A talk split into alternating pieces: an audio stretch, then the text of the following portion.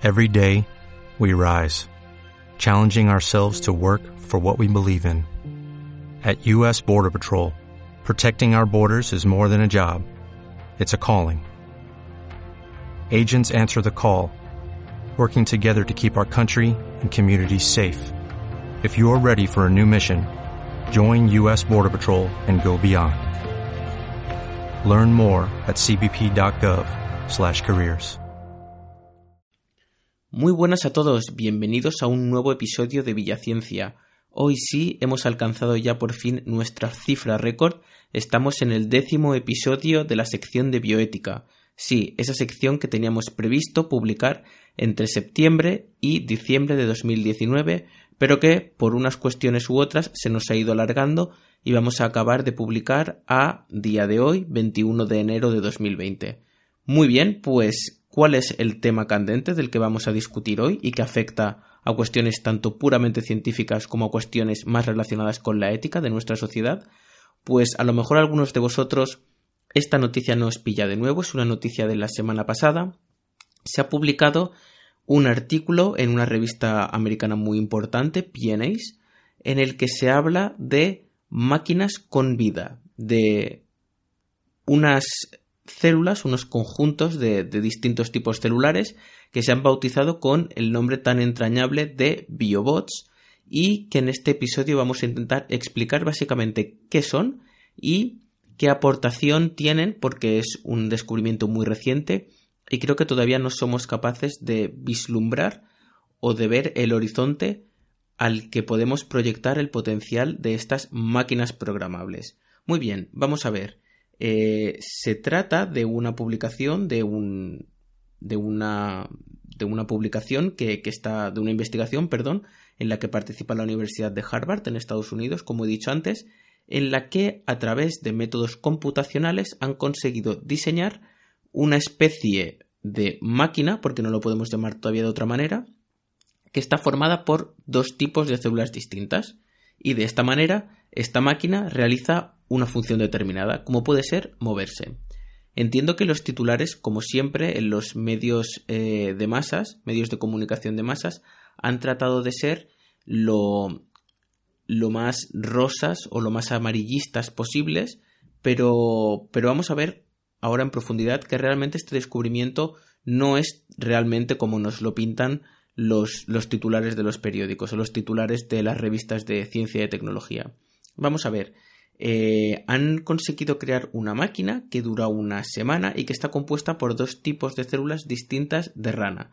Son células contráctiles. Estas células contráctiles se pueden mover en una dirección determinada o bien se pueden mover con un movimiento determinado, es decir, un movimiento semicircular o un movimiento en espiral que va variando su trayectoria de forma irregular. Vale, hasta aquí, ¿qué es la única diferencia que puede em, que podemos encontrar entre esta máquina y cualquier otra máquina, porque estamos acostumbrados a robots que evidentemente de cualquier tamaño que podemos programar en nuestra propia casa por 15 euros con una placa de Arduino, con una placa de Raspberry Pi. Entonces, ¿cuál es realmente la diferencia? Pues bueno, que en vez de tener un hardware que está formado por átomos de silicio, está formado por átomos de carbono el hardware del biobot. No dejan de ser células. Y son células que vienen de la naturaleza. ¿Dónde hemos encontrado células contráctiles en la naturaleza?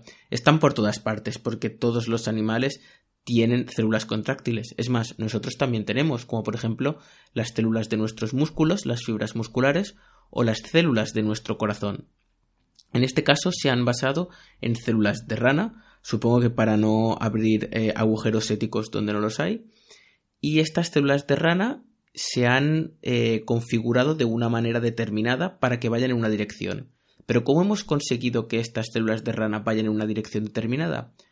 A partir de modelos computacionales, a través de simulaciones de ordenador, hemos sido capaces de ver qué combinación de células de rana es la más idónea para eh, desarrollar una tarea determinada, que en, esta en este caso concreto ha sido la de producir un movimiento. Muy bien, esto es eh, muy interesante. Se han conseguido dos tipos de células contráctiles de rana muy útiles que se han unido en un bichito que no mide casi ni un milímetro de diámetro y que se puede mover en una dirección determinada. Vamos a poner un poco los puntos sobre las IES. Ahora mismo tenemos robots que son capaces de despegar de la Tierra y de aterrizar en un punto determinado en Marte que nosotros le indicamos aquí en la Tierra. Estoy hablando de cohetes o de sondas espaciales, sí, pero no dejan de ser robots, no dejan de ser máquinas, no deja de ser hardware que está compuesto por átomos de silicio.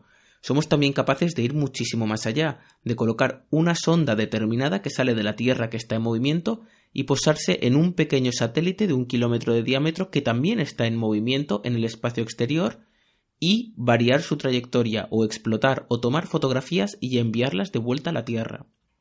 Entonces, ¿Qué es lo que hace este biobot? Simplemente son una mezcla de dos tipos de células distintas que es capaz de moverse en una dirección determinada que todavía no podemos predecir y de un haciendo uso de un movimiento circular, de un movimiento en forma de espiral un tanto caótico que tampoco somos capaces de describir. Entonces, realmente, ¿qué es lo que nos interesa de estos biobots si somos capaces de hacer cosas, funciones muchísimo más complejas con robots de verdad, que no están compuestos por células. Pues bien, una de las grandes eh, tareas que se le encarga a estos biobots es la de, la de la bioremediación. Creo que es una de las pocas cosas que no se habló en, en, en, en, la última cumbre del clima que se celebró aquí cerca en Madrid. Y se habló de muchísima ciencia, y lo celebro, pero no se habló de bioremediación lo suficiente, que es una alternativa a limpiar, a renovar nuestros ecosistemas haciendo uso de elementos que son orgánicos.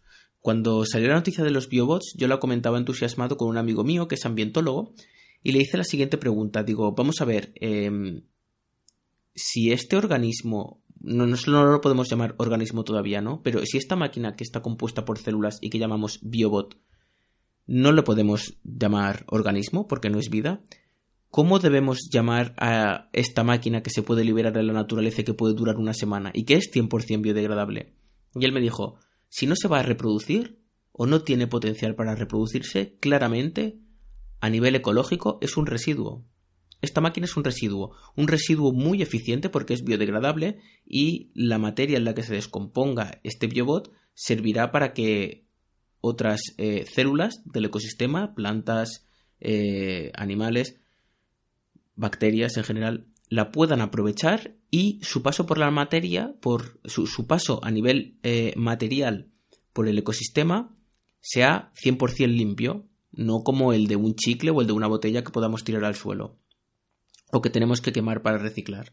Esto es muy interesante porque podemos hacer que este eh, biobot vaya a un sitio determinado y hacer que libere una sustancia determinada para intentar que este ecosistema reduzca la cantidad de una sustancia X. Creo que todavía estamos hablando de, de algo que sucederá en muchísimos años. Este tema todavía no está muy avanzado. Es un campo, el de la biología sintética, que todavía está en pañales. Pero aún así, creo que se ha abierto la puerta, que se ha sentado, se ha colocado la primera piedra de un edificio científico y tecnológico que va a ser muy interesante y muy prometedor en los próximos años, estoy pensando sobre todo en las próximas décadas y en, los próximos siglos. Aquí, aunque todavía no somos capaces de vislumbrar el potencial y toda la utilidad que puedan tener estos biobots, sí que nos podemos hacer una pregunta. ¿Son seres vivos los biobots? Ya hemos dicho que no, que no son organismos, pero hoy en día no lo son. ¿Algún día podremos decir que estos biobots cuando nos hagamos esta pregunta, tendremos que contestar sí, son seres vivos? Pues es posible. Es posible porque a lo mejor podrían reproducirse, a lo mejor podrían llevar a cabo la nutrición y a lo mejor todo esto lo podrían hacer de forma independiente, tan solo con células. Recuerdo que no estamos inventando nada nuevo, simplemente hemos cogido dos células distintas de la rana, las hemos, las hemos mezclado y las hemos liberado en la naturaleza. Bueno, en estos experimentos se han realizado en laboratorio, pero tenemos capacidad de liberarlo en la naturaleza. Con lo cual no estamos inventando nada, no estamos jugando a ser Dios, estamos mezclando piezas de un puzzle que ya existe, las estamos mezclando de una manera totalmente distinta. Pero esto no cambia eh, los elementos de la ecuación de la vida, no cambia, eh, no despeja ninguna incógnita de la ecuación de la naturaleza. A lo mejor El primer organismo sintético es una mezcla de células que se pueden reproducir y que simplemente pueden eh, sensar y variar su metabolismo con un, con, un, con un, sensor biológico como el de nuestras células del hígado, por ejemplo, que en unas condiciones determinadas es capaz de producir unos metabolitos, producir glucosa o consumirla. Y a lo mejor el primer organismo sintético no es más que la mezcla de dos células que ya existían de forma independiente y que ahora se han unido en un contexto determinado. Sé que hay muchos esfuerzos por hacer otro organismo sintético produciendo ADN en laboratorio.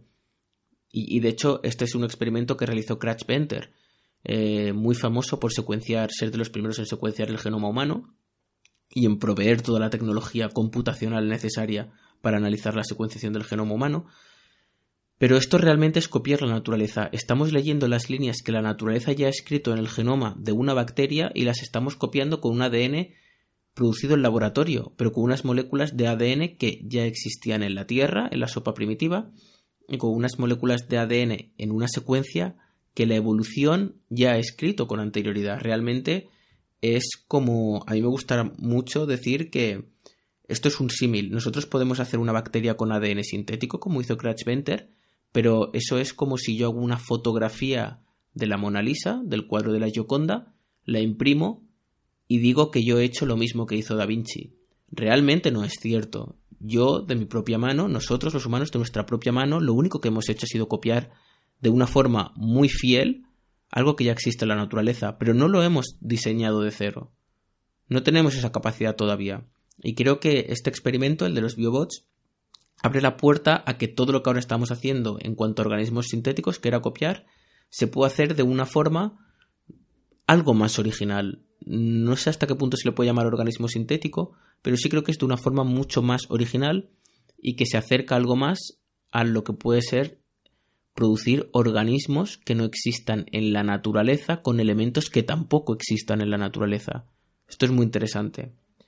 Bueno, esto ha sido todo por el podcast de hoy. Espero que os hayan gustado toda la sección de bioética. Hemos hablado de muchísimos temas, sobre todo de embriones, pero también de otros temas muy distintos, como como es la edición génica, la edición o, la utilización de, nuestro propio ADN en aquella famosa aplicación del Tinder genético. Simplemente espero que os haya gustado esta sección. Puntualmente espero subir algún podcast más de bioética y ya estamos buscando un nuevo tema para lanzar una sección totalmente distinta ahora que empieza el 2020 en Villaciencia. Muchísimas gracias a todos y hasta la próxima.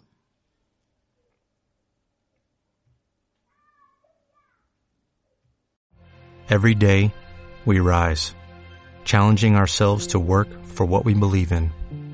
At U.S. Border Patrol, protecting our borders is more than a job, it's a calling. Agents answer the call, working together to keep our country and communities safe. If you're ready for a new mission, join U.S. Border Patrol and go beyond. Learn more at cbp.gov/careers.